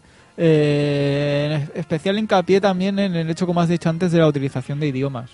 Eh, el juego utiliza varios idiomas eh, según el personaje que estemos viendo en pantalla, ya sea español, como en el caso del pirata, eh, ruso, chino, inglés o- y japonés, evidentemente. Sí, sí, sí. No, no quiere decir que nos representa un pirata rosa con barba. Bueno, hemos pasado por tantos españoles chungos, pero luego llegó de la misma mano de Capcom, llegó Balrog Vega, o sea, no También le- es se lo permitimos. También es verdad. Y curioso es, la, fíjate La- la nave. tontería, ¿vale? La nave se llama Balrog, Balrog, sí. está regentada por un español, que es el pirata Barbas, eh, Beard. Entonces, eh, Bird. Entonces, la- la- sí, total. Que lo que quiero decir es que después sale Street Fighter 2, se llama Balrog y es español. Sí. Bueno, es, inevitable no pensar que algo pasó ahí, ¿vale? Entonces, ¿por qué se llama Balrog y es español? No lo sé. ¿Vale? Después lo cambiaron a Vega, en la gran historia que ahora mismo pues todo conocéis, que cambiaron los nombres y tal, pero eh, se llamaba Balrog en un principio, entonces Pues ¿tiene algo que ver? Podría Pues ser. Podría ser, mira. Podría ser. Eh, Eh, pues bueno, eso es lo que llega al arcade, básicamente, ¿vale? Eh, después pues pasamos ya a la- las versiones que tuvo este juego. Antes, antes, Edu, si me permites eh, hablar de la música, y es que Eh, vale. eh, nuestro querido amigo Evil Ryu hizo un especial en Pulpo Frito, eh, pulpofrito.com, los, los amigos de Pulpo Frito, sobre este Strider y habla de la banda sonora que la hace Junko Tamiya, que es probablemente una de las grandes de Capcom de principios de los, de los principios de la historia de Capcom, que estuvo involucrada en bandas sonoras como Bionic Commando, el propio Strider, 1943 Kai o Gunsmoke o Tiger Road. O sea, estamos hablando de vaya bandas sonoras. Y Sweet Home, que no se nos olvide. Ah. Eh, total, que la banda sonora es espectacular. Sí, ya la estamos a la altura y encima es eso, ¿no? Que va cambiando según el, el acto que, que llegábamos. ¿Eh? Y la verdad es que lo hace muy espectacular y muy, muy ágil, ¿no? El hecho de estar escuchando una canción, eh, pasas un trozo de la pantalla y ya escuchas otra, ¿no? Ujú. lo hace muy ágil. muy- Un- El trato del sigo muy- sonido es muy guay, muy, Es muy que está- interesante. Está, muy bien todo tratado el tema del sonido, ya sea por estas músicas tan cambiantes o ya sea por los idiomas. Yo creo que sí, que además es lo que comentábamos al principio, que es un poco el tomar esa música, eh, tomar esa, ese cambio de registro, ese cambio de lo que vendría a ser los propios capítulos que van dentro de los episodios del juego. Y eso también es fa- difícil de hacer, eh, hay que tener, hay que saber hacerlo. Sí, como decíamos antes, ¿no? El, trozo de la pantalla con el gorila, después te cambia cuando vas saltando, después te aceleras cuando vas con la bajada, ¿no? Y la, la música va, va cambiando según esos actos. La verdad es que es muy muy muy espectacular el, el trato del sonido en todos lo- los aspectos en este juego. Además, se identifica muy bien con el escenario y con la, con la presencia de, de los enemigos, porque son músicas que, que recuerdan mucho a, a sitios donde no, donde no he estado, pero bueno, pero recuerdan. Sí, sí, Es sí. maravilloso. No, que al final lo acabas, eh, lo acabas relacionando, quieres Sí, decir. Sí, sí, totalmente. totalmente. Bien, Edu, pues eso que estábamos comentando antes de que te interrumpiese, te pido disculpas. Eh, ¿Qué nos tocaba hablar? Pues nos tocaba hablar de versiones y ports que tenía el juego. Eh, paso un poco por encima de la de Nintendo, ya hablaremos más tarde porque claro, Es la más eh, importante, eh, sin duda. Evidentemente es otro juego, no es Sí, un sí. port. Eh, los ports, pues bueno, tuvimos los de ordenador, de ordenadores de sobremesa. Llevados por US Gold en su gran mayoría, si no todos, ¿verdad? Sí, supongo, no me De mires hecho, porque no lo sé, pero incluso hay una, una, una secuela apócrifa de, Sí, de Strider de hecha por US Gold. Por 2 Team de- 17. Ah, ¿Era Team 17, Ah, sí, sí. Cristian? Me has dejado loco ahora mismo. Ah, eh, me parece que sí. No, no, qué interesante, ver, no, no soy tenía muy- ni idea. No soy muy fan de Amiga, pero si mal no recuerdo, me parece que era Team 17. Pues eso es muy interesante, si lo confirmamos, es muy guay. Eh, Pues eso. eh, Pero el juego se ve que no estaba a la altura, ni mucho menos. Está el Strider 2 de US, de US Gold en, en Mega Drive y la verdad es que es bastante bastante lamentable. De hecho, el en el Strider 2 de Mega Drive incluso se- creo que dicen que puede ser mejor que el de Amiga Ajá. por el hecho de que, claro, ya cogían la base de, la, de lo que ya había programado Sega antes. Mm. Entonces, pues lo podían hacer mejor de lo que era. Pero claro, se quedaba igual. Un juego que no llegaba a nada, que el Strider no parecía el Strider, a pesar No. de que estaba el sprite era el mismo. Eh, iba de blanco. Sí. eh, Lanzaba- parecía- lanzaba y- estrellas y- ninjas. y lanzaba estrellas nin- eh, ninjas, sí. pa- incluso podía decir que, eh, que podía ser Gien, ¿no? Si te lo piensas, si te lo paras a pensar, ¿no? Blanco y tirando estrellas ninjas en comparación él tiraba el, una especie de boomerang que volvía, ¿no? Pero no, no, el juego es un despropósito. es Y además, 2. además la historia. Salva, salva a tu, a tu novia, eh, Strider. Joder, macho, que Salva a tu novia. Soy qué el- cosas más. He vuelto para maltratar a tu novia. qué cosas más random, tío. Después, pues eso, tenemos, teníamos lo- la versión de, de ordenador por Oswald. Mm. Pues que, que vamos a decir más, ¿no? Que se haya dicho de Oswald en conversiones a ordenador, ¿no? Ujú. Que huelen chunguísimo. Muy tío. chungas. eh, la música creo que no está a la altura. No, no crees, no, no está a la altura, Se tío. es- repiten canciones, eh, se repiten cosas, es mal programado, eh, injugables casi. Estilo. Bueno, mucha gente lo disfrutó, evidentemente, pero Sí, desde luego que, a ver, no- seamos no- francos. No se acercaba al, al producto original. No, no, no, no. Es que, para empezar, que es apócrifo. Quiero decir que no contaron, a pesar de que contaba con la gente de Capcom USA, quiero decir que tenían la, la bendición para sacar este juego por parte de Capcom USA, la realidad es que no había nadie del desarrollo original del juego. Entonces, eh, es normal que no saliese bien este título. Es lógico. Pues Eh, sí. estamos hablando del año 1990, además. Sí. ¿Sabes? Y salió para muchas plataformas, ya no solo ordenadores, sino además eh, máquinas como Master System o Mega Drive. Hablando de Mega Drive, eh, qué pedazo de port. Ahí sí que vemos Sí. un port bueno, que es el de Mega Drive. eh, si mal no recuerdo, estaba reprogramado por Sega. Estaba reprogramado por Sega, sí, Mm. como pasó también con, and con Ghosts. Ghosts and Ghosts, y ahí se nota un poco la, la calidad ¿no? de Sega en transportar ese port. Un port bueno, un port decente. La verdad es que poco más que decir de ese port. Es mm, un acercamiento bastante bueno al arcade. Muy, muy bueno, de hecho, eh, con alguna algún problema, puesto que no estamos hablando de una CPS-1, Efectivamente, pero, pero... se deja disfrutar y se Jope. deja jugar muy bien. Sí, sí. Eh, Apartado técnico estupendo, el apartado sonoro realmente excelente, a pesar de también tener un eh, chip como el de Mega Drive comparado con el de CPS-1, Sí. pero ya os digo que es un juego muy a tener en cuenta y es sin duda un gran port eh, de arcade portado a un juego a una consola de 16 bits, ya querrían muchas. Sí, sí, y además muy parecido por las rutinas, que son muy, muy, muy parecidas la- la- a la recreativa, y por el hecho de es que, salvando las calidades de gráficos y sonido, lo único que cambia este juego es el final. Ujú. Es exactamente lo único que cambia. Bueno, Cristian, y creo que estás eh, deseando comentar la anécdota de Strider La- la de. Mega Drive, ¿no? Hombre, Tony, ¿qué te contaron por ahí? Cuente usted, cuente usted, ¿qué pasa con esta portada? Esta portada, ¿a quién se parece esta portada? ¿A quién Bueno. es la, la cara de esta portada. La cara no sé, pero la cabeza es mi cabeza, tío. O sea, el pedazo de cabolo que te me está- lleva te el está llamando cabezón, tío. No, no, pero mira la cabeza, Edu. Ya, ya, sí, Lo sí. sabes, es mi cabeza. Pero tío. es que además tienes hasta el mismo rostro y todo. Hombre, es que te, es, pon- es un aire, pero no, no te sé. pones las mallas azules y ya, eh, y, y te Pero, lías. no, pero ahora vamos a hablar en serio de la portada, dejando de lado que me parezca horriblemente, y puedes, sí, lo acepto, es verdad, me doy un aire. Eh, ¿Por qué un gordo? Quiero decir, es que estamos viendo las dos portadas, la japonesa y la, pal- o, eh, la occidental.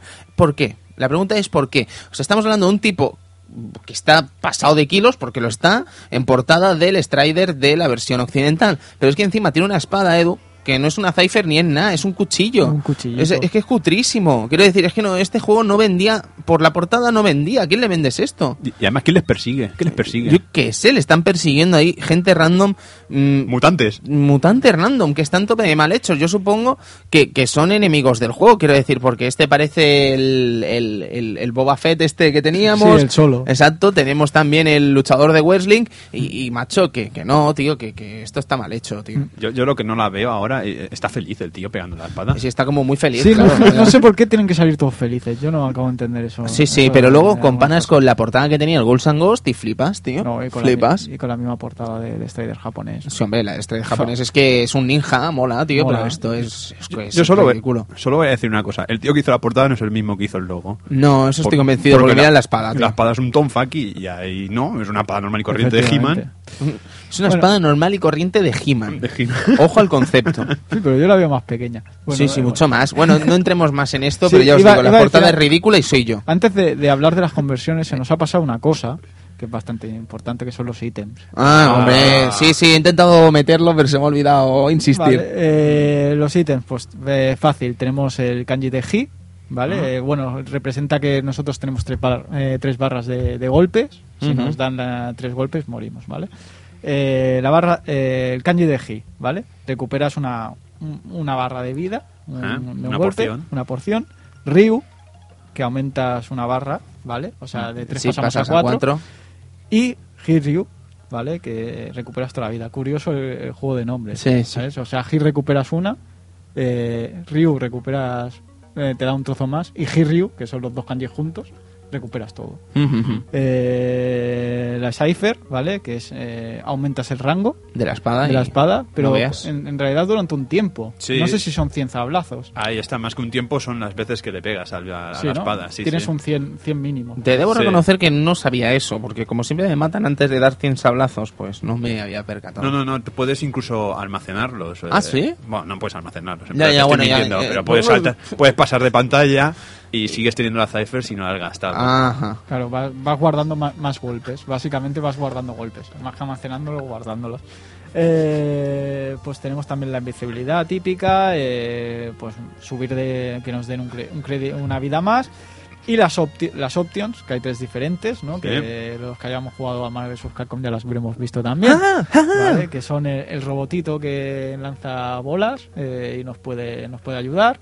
Eh, la pantera y el águila. Sí, el águila. Y el- la que no mola la pantera robótica. Es que todos los animales robóticos molan. Sí. Que es un concepto. Y el Animal robótico. Y el Strider, que en el Marvel. Capcom tiene un fontero. Porque te Sí, ahí te lanza un zoo robótico. ¿Sabes? O sea, flipa. Bueno, aquí también Y- está un poco la estrategia del juego, ¿no? El hecho de que dos eh, robots equivalen a una pantera. Y el hecho de... Sí, esto es una A ver, locura. atención. Eh, cada, cada, cada bloque... eh, a ver... Por decirlo de una manera, cada vida es de color verde. Pero cuando pillas un option es de color Rojo. rojo.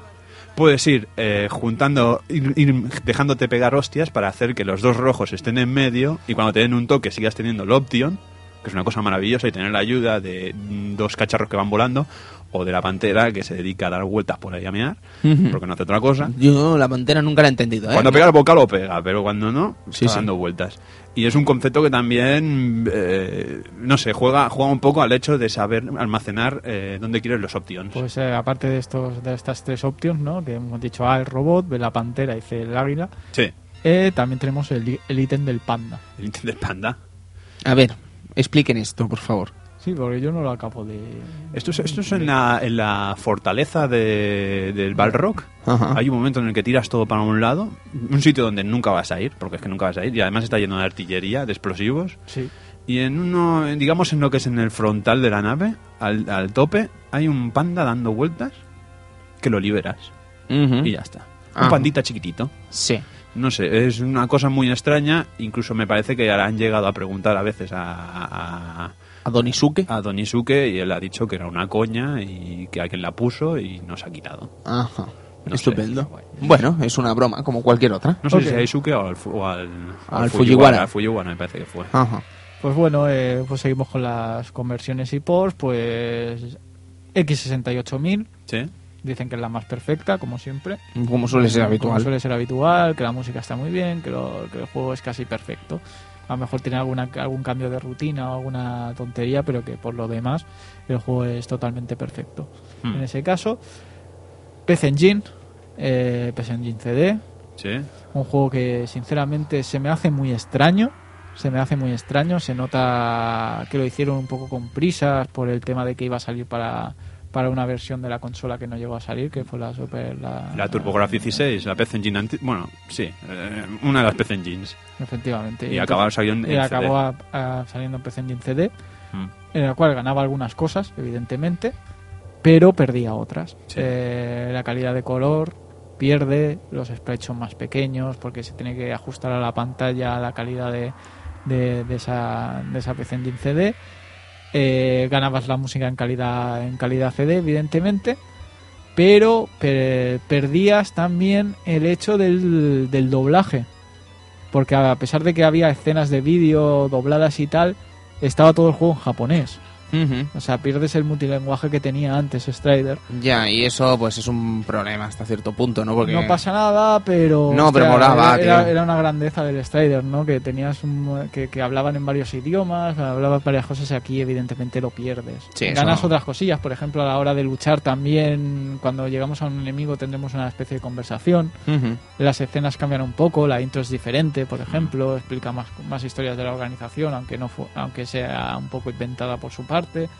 El juego no estaba mal, pero no es que no, no es la gran cosa. No. Tampoco- no es una buena versión tampoco. ¿eh? No, la única cosa que tal vez sea lo que más busca la gente es la pantalla secreta, bueno, la pantalla especial. La- tiene una pantalla especial que, si mal no, no me equivoco, es entre la primera y la segunda, puede ser. Sí. Que es una, una especie de desierto militar. Ah, Eh, esta pantalla en realidad la das la puedes dar a elegir tú. Si quieres hacerla la haces y si no no. El menú te dice quieres esta eh, el, el stage extra sí o no pues la haces si quieres y si no no. La pantalla está bien tienen tienen dos bosses etcétera. Tiene un momento bastante eh, r- raro, que es el momento en el que el tío empieza a dar vueltas y transforma en una cucaracha. efectivamente. Es maravilloso. Bueno, bueno. Tú te pones Bueno, a dar vueltas sobre ti curioso. mismo y te transformas en cucaracha. Efectivamente, y como curiosidad de este juego, ¿no? El, el Seiyu de Strider, ¿no?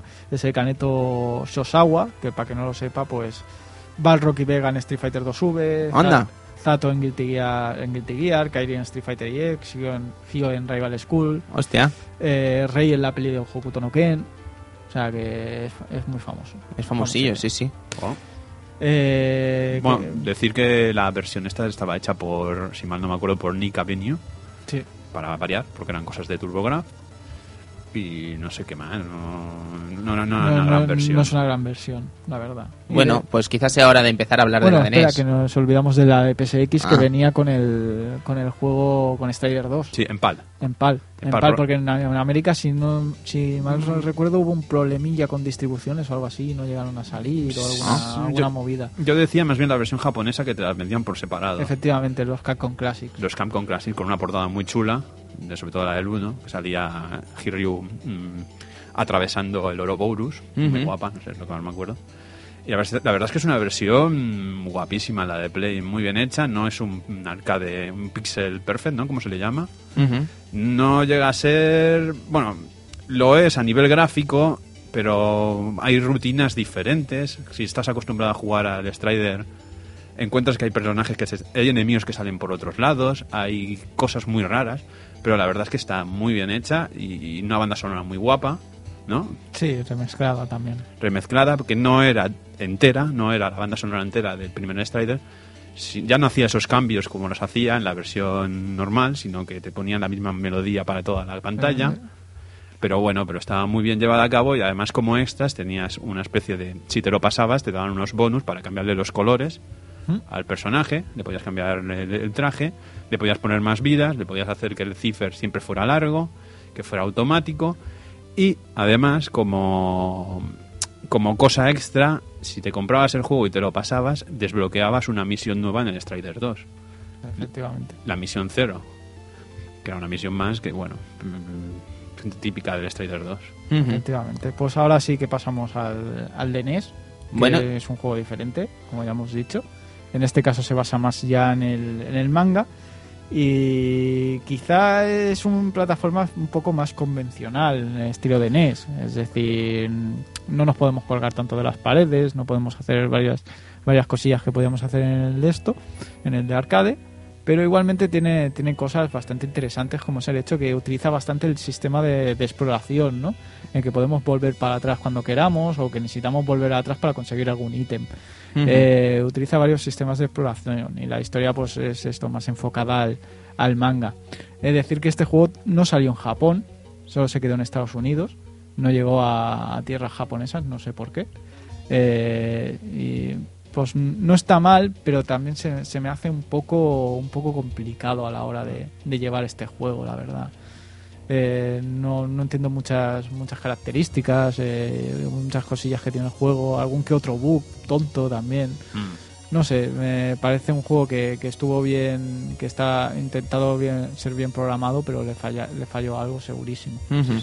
No sé, yo lo que más recuerdo es este de darle para arriba y el, y el, y el señor Hiryu levantaba la espada Sí. y podías matar a la gente por arriba y pincharle los, los, los huevecillos. Ah, qué bien. qué, qué, qué igual. pues eso, como decimos, la versión esta no llegó a Japón.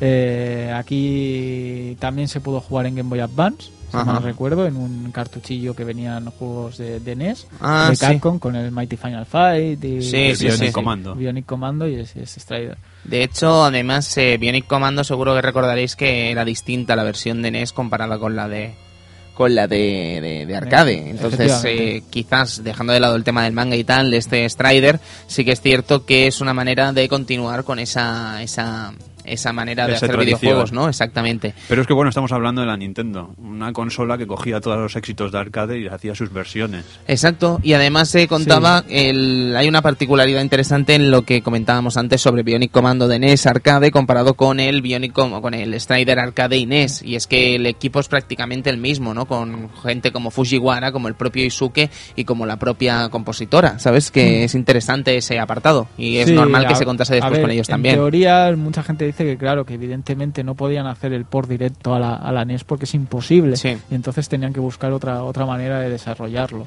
y lo mejor pues eso, una aventura más típica de plataformas con elementos de exploración, que sí que es verdad que tiene muchos elementos de exploración, muchas veces tendremos que ir para atrás a coger algún ítem para poder seguir hacia adelante. Mm. Eh, tenía muy buenas ideas este, lo que pasa es que yo creo que le faltaba un pelín de una, una segunda vuelta, una segunda pasada mm. para encontrar pequeños problemas y pequeñas cosillas. Entiendo. Bueno, pues ese es el de NES. Eh, si, os, si, os, parece bien, eh, podemos continuar con esta historia de Isuke, ¿no? Que después de terminar con este Strider, pues el camino del creador, pues evidentemente continúa. Y yo creo que uno de los caminos más interesantes eh, que tuvo fue el que siguió con Mitchell. Mitchell, la empresa del Super Punk, que seguro que conoceréis, que desarrolló básicamente entre mediados de los 90, tirando desde 1992 hasta el año 1996, títulos como eh, Karate Tournament, seguro que os sonará, Christian, Edu, es este juego de lucha de Mitchell en el que parece como que están tomadas las imágenes digitalmente, pero creo que no lo están en realidad y viene a ser una especie de juego de lucha un tanto peculiar. Un, para empezar, porque en la época, estamos hablando de 1992, insisto, Karate Tournament no tenía quizás ese estilo de lucha de poderes especiales y poderes eh, sobrenaturales dentro de lo que vendría a ser las artes marciales y presentaba un juego de artes marciales más bien puro, no, más bien más eh, más cercano a la realidad. Como el intento de SNK con Buriki One. Eh, bueno, sí, pero quizás esté un poco más un poco más loco que Buriki incluso. que es otro clon del International Karate. o del Karate Champ. sería irse muy lejos, ¿no? Quizás con las, Vamos a decir que con la mecánica del año 1992, con una mecánica similar, y digo similar, ¿eh? no digo que sea clavada ni mucho menos, similar a la que conocíamos en ese momento, con referentes como Street Fighter, como Fatal Fury o Mortal Kombat, eh, llevar ese Exploding Fist, ¿vale? Ah. Pero no tenía nada que ver, evidentemente, en el control de Exploding, de Exploding Fist o Karate Champ, que era, ya sabéis que era muy distinto, de hecho que lo controlábamos con dos sticks, nada que ver. Pero sí que es cierto que en ese estilo de karate más tradicional sí que tenía que ver. Ah, vale, vale. Vale, ¿Vale? ahora me he explicado. Y luego teníamos otro que era Lady Killer, que no recordaba, cuando he visto el nombre no recordaba cuál era, pero cuando lo he visto sí que he recordado qué era. Y es ese título que creo yo aquí jamás lo vi, ¿vale? Yo este juego lo conocí gracias a, cuando empecé a hacer el libro de, de, videojuegos ese que estoy escribiendo, que llevo años escribiendo.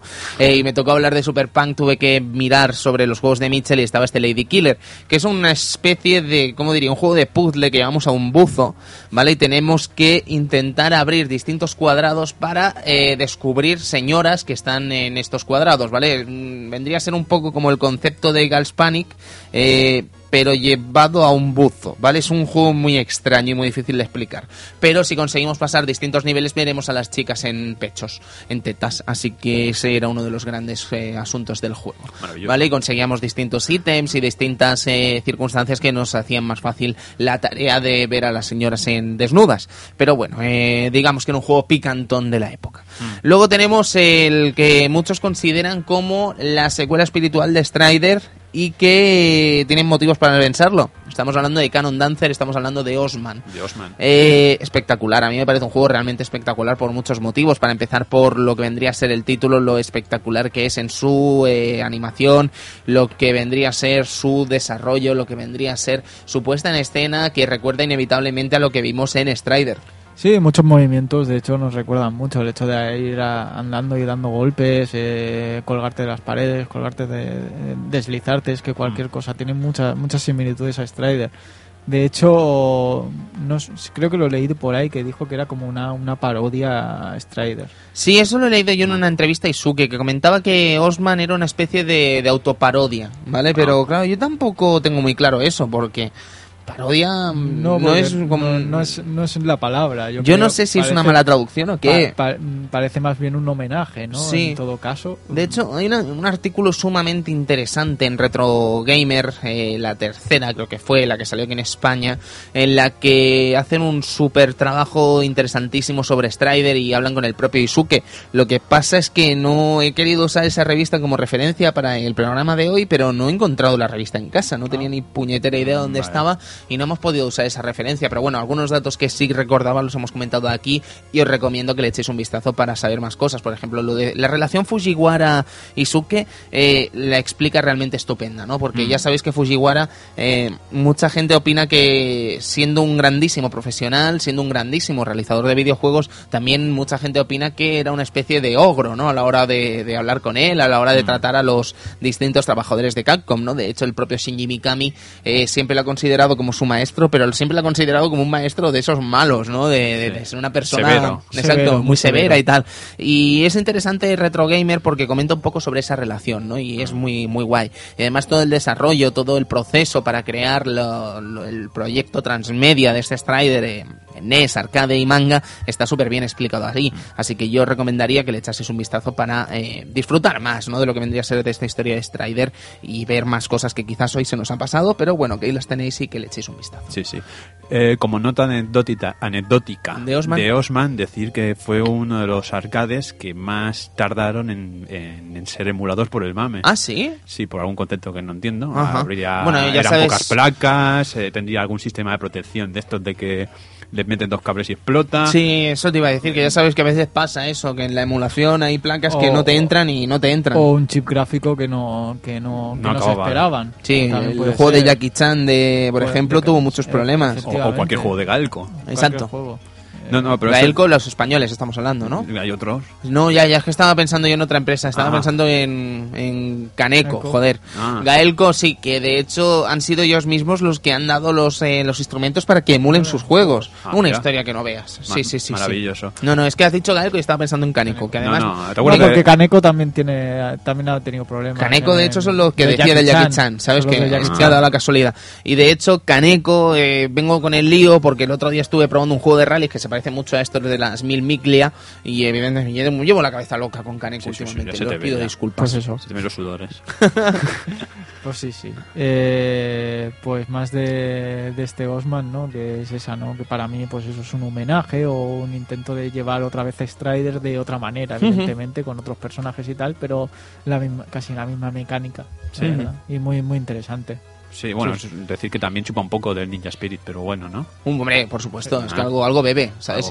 Y además, eh, lo que más me gusta es eso, ¿no? Lo que vendría a ser la animación, las pedazos de explosiones. las animaciones son increíbles. Sí, sí, sí, sí, sí, es un espectáculo para un juego de mediados de los 90. Muy, muy espectacular y yo creo que mucha gente se alegró, aunque parece ser que no, no fue precisamente un grandísimo éxito, ¿eh? Y al final fue muy difícil de jugar y como bien dice Cristian, el tema de la emulación tardó y creo que ha sido realmente un juego muy desapercibido, ha pasado desapercibido durante muchos años años. Y eso es un problema, claro. Sí, eh, más juegos así de, de, gran parecido a Strider sería ese ese gran ese, ese Moondriver, ¿no? Que salió en, Xbox Live y, PlayStation Network. Ese me, vais a tener que hablar vosotros, ¿eh? Porque yo me he Básicamente es eso, ¿no? Un, un Strider con personajes visionen, por así decirlo, típico de Square Enix. Sí y pues eso, con cuatro players, eh, mm. multijugador y con unas mecánicas muy, muy, muy parecidas a Strider. Sí, pero la verdad es que es un juego que, como bien dices, es multijugador a niveles de que, digamos, es el típico juego donde tienes que ir aumentando la habilidad del personaje, los niveles, tienes que ir consiguiendo magias donde no sabes dónde están. Y te tienes que ayudar de tres personajes que muchas veces en el live no están, porque están jugando al Jazz of War por decirlo de alguna manera. Claro, es que el problema de estos juegos multijugador es que como si defiende, si el éxito del juego pues radica en una semana, es que a la semana siguiente va a ser muy difícil de, poder llevar a cabo o pasarte el juego tranquilamente. Sí, sí. Como ya le pasó también al Castlevania Armory of the Spire, etcétera.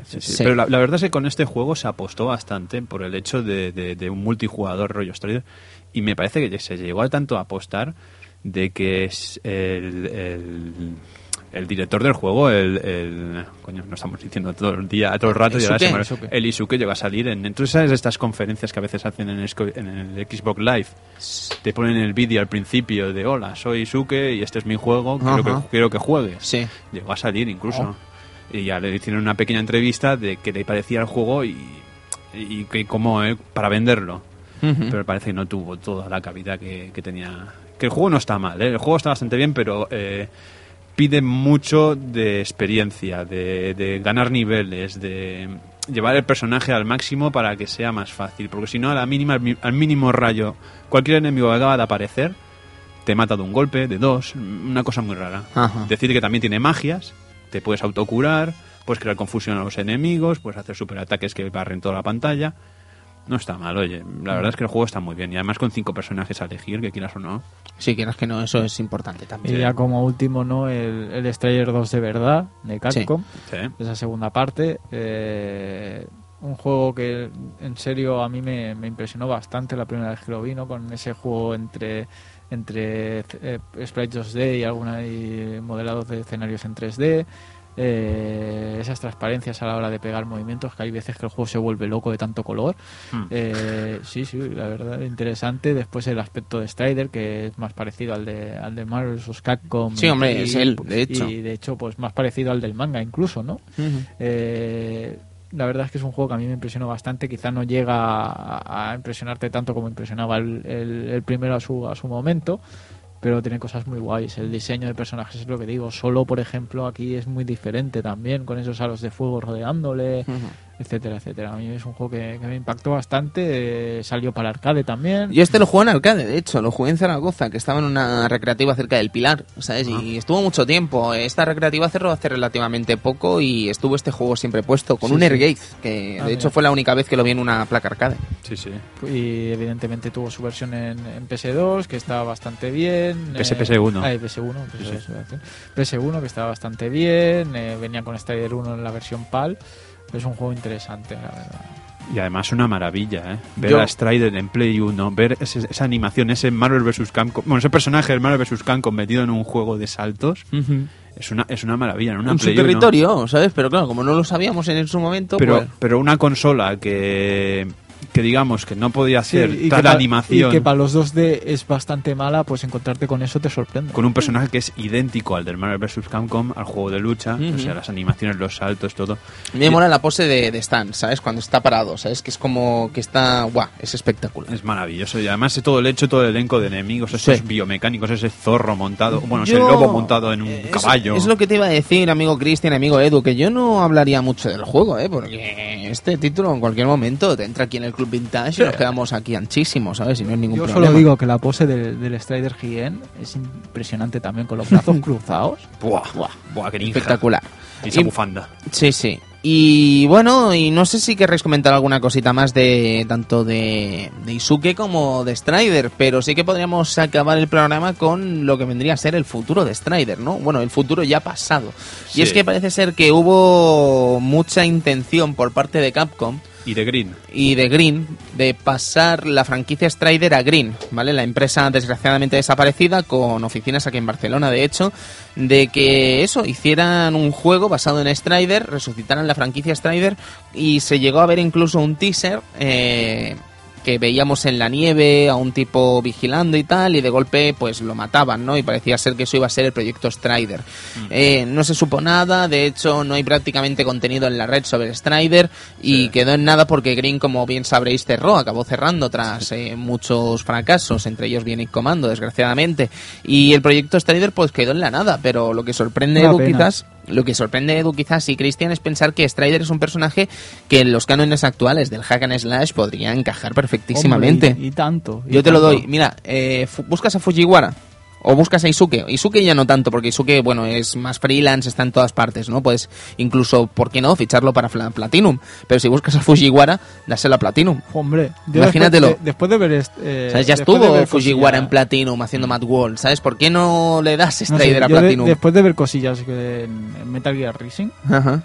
el hecho de cuando eh, eh, Raiden empieza a correr Sí. y se va deslizando, eso lo podría hacer Strider. Sí, sí, a la sí. vez que pega. Sí, sí, sí. Y- Espera, espera, ahora- que lo pienso, este, este Es que- Rising Es ta- que tiene es- cosillas. tiene cosillas de Strider, tiene Eh, sus, sus bichos biomecánicos, tiene sus, sus saltos ninja, tiene sus... Es, es maravilloso. Sí, sí. Tiene ¿Lo- ¿Te lo has comprado, Cristian? No, me he jugado la demo hasta Ah, que me han llorado los ojos vale, vale, vale, de sangre. No, no, yo, espero jugarlo esta semana, O sea, ¿eh? Yo espero no que sé. esté en Arcadia analizado en la semana que viene. Yo es que es eso, ¿no? Veo cosillas que digo, guau, es que cómo molaría ver a, a un Strider haciendo algunas cosillas de estas porque podría hacerlas. Claro, pero es que es un... Y es un personaje que Eh, pero- artísticamente te llama mucho la atención. Claro, llama pero- muchísimo. Ahí no- quería llegar. No que- es un diseño de esos que digas, es que se queda anticuado. Claro. No, no, no, no. Es que puede, puede entrar. Puede entrar tranquilamente. Que lo que quiero decir es eso, que Strider es un personaje que se podría adaptar perfectamente y si fueron con Bionic Commando y les salió lo que les salió, ¿sabes? Con el Super Joe y con lo que vendría a ser el... el no me sale el nombre. El del Marvel 3 el Spencer, por Spencer. supuesto, perdón. Quiero decir, si conviertes a Spencer en eso, macho, eh, puedes hacer Strider perfectísimamente. No, y ¿eh? aparte que Strider es un personaje muy querido, a pesar de que ha- haya tenido dos juegos, por así decirlo, propios. Eh, tres con el de Nintendo, con el de NES, eh, que ha tenido Strider 1, Strider 2, básicamente. Y después eh, siempre ha sido recordado en muchas apariciones ya en Marvel vs. Capcom 2, en Namco Marvel- vs. en Capcom. Namco por Capcom, en los juegos de cartas de SNK vs. Capcom. Ah, Sí. Ha tenido mucha, ha tenido apariciones, que es un personaje querido y Por algo será. Marvel vs. Capcom 3 lo querían. Sí, lo sí, querían como locos. Querían Sí, ese sí. personaje en ese juego y al final salió. Joder, si salió. Eh, Espectacular, ¿eh? Yo creo que, sí. Que podía tener una, una versión en algún en algún ámbito, sobre Ujú. todo en el Hack and Slash, ¿no? Que le pegaría, pero vamos, Sí. le Y pegaría. ahora, que hablamos, chicos, de Ultimate Marvel vs. Capcom 3, no veas el traje ¿eh? del segundo que le pusieron, que era el del Strider, el de juego. C- el de CPS. Qué guay. Bueno, pues con esto casi podemos acabar con Strider, deseando una- un pronto retorno del personaje, un milagro por parte de Capcom y viendo los juegos que vendrán durante las próximas semanas. Así que eso, esto ha sido Strider, espero que lo hayan disfrutado y recordarles que... Qué maravilla de juego y cómo molan los dinosaurios metálicos. Vamos a ver qué juegos vienen las semanas que vienen, las próximas semanas.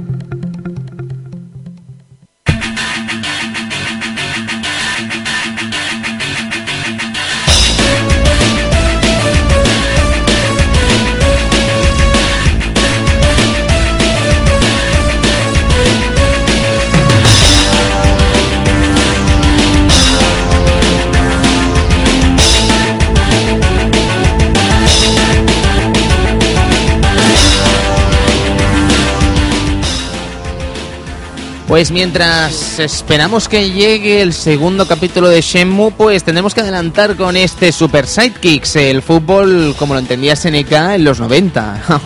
Madre mía, les estoy comentando aquí a los mangurrianes estos que echemos unos vicios en casa, pero no se atreven, no se atreven porque saben que ¿Cómo- no tienen cómo rival. que no? O sea, No. sé que vamos a perder. No vais a perder, pero humillantemente. Yo este vicio Ah. que me pego en Super. Sidekicks es demasiado. Está muy enfermo. Estoy muy enfermo con este enfermo. juego, lo aseguro que estoy muy enfermo y creo que disfrutaremos mucho con una visión que al fin y al cabo se echa mucho de menos en la actualidad. Quiero decir, esa visión de, del- del fútbol por parte de muchas empresas y no Hombre, tenía está- por qué ser occidentales, ni mucho menos. Quiero Ah. decir, teníamos empresas como Taito, teníamos empresas como la propia SNK, eh, luego en el caso occidental teníamos ya eh, empezando una Electronic Arts eh, con su FIFA, Konami, Sí, con sus con- cosas, que no era occidental evidentemente, pero luego teníamos la gente sensible, la gente del kickoff, la gente... Era una época en que disfrutábamos de, disfrutábamos de grandes juegos de fútbol.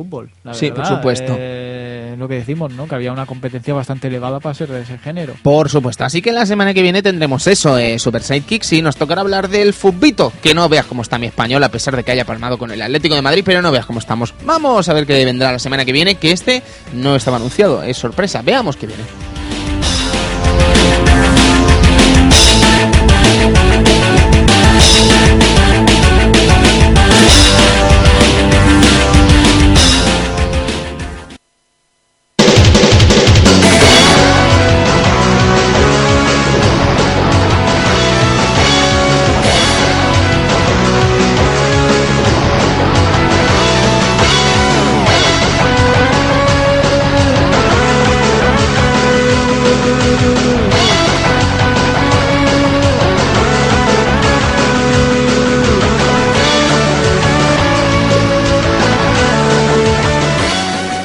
En fin, eh, vosotros pedís, nosotros os damos. Ahí está. Y ese es Cadillacs and Dinosaurs, probablemente uno de los programas más demandados por parte de los amigos oyentes del Club Vintage, el beat'em up universal de Capcom, probablemente una de las placas más repetidas en todos los salones recreativos y bares de España. Ah. Y Cadillacs and Dinosaurs, chicos. Yo me pregunto, ¿vamos a hacer todo el catálogo de CPS1? Eh, a este Eh. paso sí, a este paso sí. ¿eh? No se lo Madre- merece. ma- madre- sí, claro que se lo merece. Totalmente. joder. Por tanto, supuesto. Pero llevamos unos cuantos ya, ¿eh? Ya, Cómo ya. Mola, cómo mola. Ahí queda representado lo que es la placa. Sí, claro, es que estamos hablando de una placa maravillosa y porque no hemos entrado con la MWS como nos gustaría, pero el día que nos dé por entrar, no veas.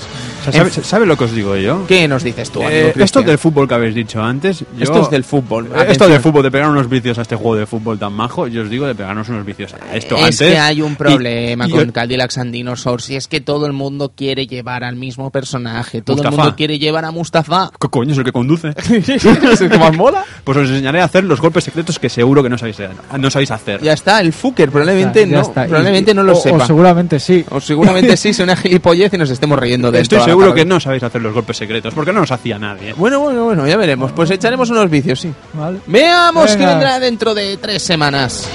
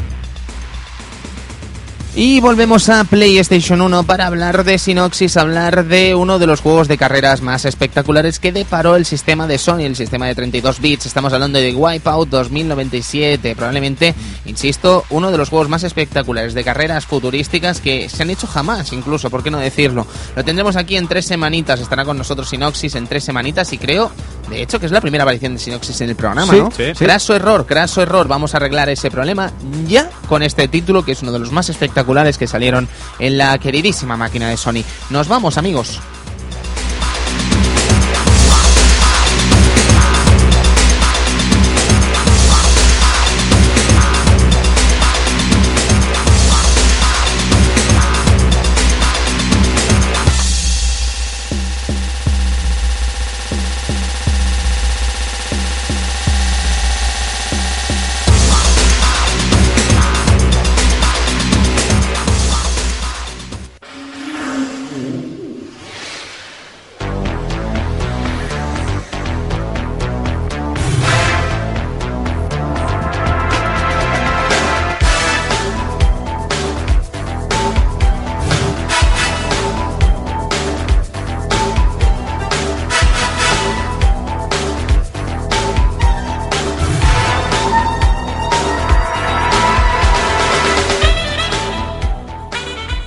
Nos vamos una semana más con este especie, este programa de Strider que espero que les haya agradado, espero que lo hayan disfrutado y que si no lo conocían hayan descubierto uno de los títulos más magnos que se hizo en CPS1.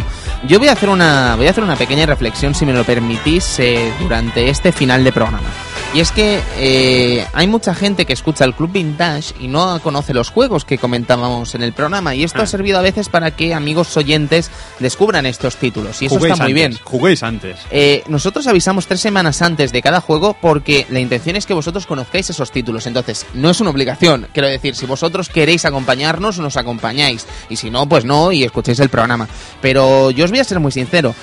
Escuchar el Club Vintage no vale la pena comparado con lo que es jugar a los juegos que estamos comentando aquí, ¿vale? Entonces, yo mi recomendación personal como jugador es que si no habéis jugado esos títulos, eh, francamente, no os arriesguéis a escuchar un programa que os podría romper una experiencia. En algunos casos sí que es verdad que hemos explicado cosas que quizás eh, os han ayudado a disfrutarla más, pero por ejemplo en el caso de Shenmue o Final Fantasy VII o Metal Gear Solid o Resident Evil 2 o eh, no vale la pena creo que no vale la pena eh, escuchar X horas de radio que sí que está muy bien que os entretengáis con ellos y nosotros evidentemente le agradecemos pero que os perdáis un título de semejante magnitud por escuchar un programa de radio yo no lo haría chicos eh, es una opinión personal y una recomendación que os hago y vosotros pues haced lo que queráis que me parece genial que escuchéis un programa faltaría más. Pero no vale la pena romperse Shenmue por escuchar un programa de radio eso tenedlo muy claro. Así que lo dicho con esa recomendación casi que nos podemos ir por el programa de hoy, que no sé que si estaréis de acuerdo conmigo, chicos, pero... Evidentemente, ¿no? Hay, hay géneros y géneros, y hay muchos géneros pues que no molan que te por escuchar un programa de radio te, te stripen cosas, porque Shenmue basa mucho en su historia, Otra cosa es que, mira, pues hablemos de un plataforma... Sí, eso no te va a joder nada. Que no te va a joder nada, porque la experiencia se basa en otras cosas. Pero mm. en juegos que se basan en la historia, pues si queréis no lo no, no busquéis esa manera. La verdad es que hay otras cosas para hacerlo. Pues sí, la verdad es que sí. Que no vale la pena spoilearse así a lo loco. No, por supuesto que no. Nada. Bueno, pues lo dicho, amigos, que nos vamos, amigo Edu. Muchas gracias Muy por buenas semana noches de sabiduría. Si podéis disfrutar, disfrutar de Strider, que es un juegaco. Amigo Cristian Sevilla. Buenas noches a todos. Me voy con el secreto de las Amazonas, que eh, parece una película porno, pero bueno. Bueno, si sales tú será gracioso verla. Sí. Y, me voy con el detalle del pobre Strider Hero, que a vez de tener eh, focos reflectantes y, luces para adelante, tiene una puta lámpara para ir en el ala delta. Mm, sí. Es una lámpara, una lámpara de estas de toda la vida, de aceite. Como muy japonés todo. Sí. Vamos a llamarlo así. Y servidor de ustedes, Tony Piedra Buena, que también se despide, recordándolo de siempre, que disfruten mucho de los videojuegos, del futuro, del presente y del pasado, ya que sin ellos, evidentemente, no estaríamos hoy hablando de un pasado tan magno. Así que lo dicho, amigos, amigas, nos vemos en el Retro Madrid. Eh, venid a vernos, que nos lo vamos a pasar muy bien, no solo por nosotros, sino por todo lo que es el Retro Madrid. Va a ser estupendo. Y de hecho, si os quedasteis sin eh, algún DVD del Club Vintage, del crowdfunding, no dudéis en acudir a retromadrid.es, si no me equivoco. En todo caso, buscando en Google Retromadrid y accedéis a la página, mm. porque hemos cedido algunos DVDs que nos sobraron del crowdfunding para ayudar a subvencionar a Retromadrid, ayudar eh, con nuestro granito de arena a la feria. Así que si queréis comprar el DVD, tenéis unidades limitadas en retromadrid.com, si no me equivoco, ah. en los que podéis comprar por 15 euros esos DVDs. Y estáis ayudando directamente a Retromadrid, eso es una muy buena cosa. Sí, sí, porque es, un, es un, una, una, feria que lleva muchos años. Exactamente, sabes que ya más que ayudarnos a nosotros, les ayudáis a ellos y a nosotros ha sido un auténtico placer donar esos DVDs a los amigos de Retro Madrid para echar un cable, ¿no? Evidentemente, porque muchos amigos han ayudado también, entre ellos nuestro queridísimo amigo Jaume Esteba con sus ocho quilates, que ha donado también unos pocos libros para que se subvencione un poquito eso y poner nuestro granito de arena al fin y al cabo. Así que eso, amigos, amigas, muchas gracias y nos vemos en una semana aquí en el Club Vintage. Adiós y gracias. Adiós.